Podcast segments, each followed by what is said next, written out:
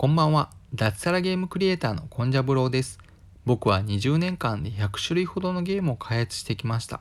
そのあたりのノウハウをゲームクリエイターを目指す学生向けに Twitter とブログで発信しています。もしいいなと思っていただけましたらフォローよろしくお願いいたします。公式 LINE も開設しました。コンジャブローのゲーム開発室では今2つのプロジェクトが進行中です。友達限定コンテンツとして毎日の開発日誌を無料で公開しています。非常に無益な日誌ではありますが、ゲーム作りの裏側に興味がある方は、ブログ記事からお友達登録をお願いします。さて、今日もブログを更新しました。テーマは、作業をしている意味を考えるです。ゲームを作る時もそうですし、絵を描く時もそうですが、作業をしている時にそれを作る意味を考えなければいけません。なぜなら、作業に没頭してしまうといつの間にか目的を見失うことがあるからです。中には開始時点から間違った認識で作り始めてしまうケースさえあります。最初から目的がずれていると気づける人は少ないので、作業終了後に振り返ることから始めるのが良いと思います。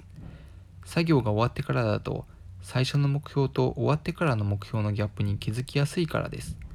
作業後の振り返りに慣れてくれば、作業開始前や途中で目的のズレに気づきやすくなりますし、意味がない作業があれば改善しようとする意識も高まります。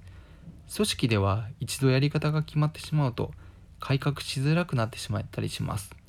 変化の激しい時代に10年も20年も同じやり方をしていたら取り残されてしまいとても危険です。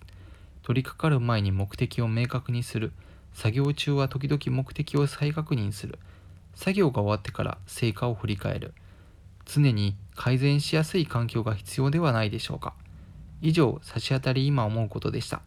私、コンジャブロはブログにて平日毎日4センチから6センチの記事を書いています。Twitter や公式 LINE もよろしくお願いします。何か挑戦したいなと思っている方はお気軽にフォローください。一緒に継続していきましょう。それでは明日もよろしくお願いします。おやすみなさい。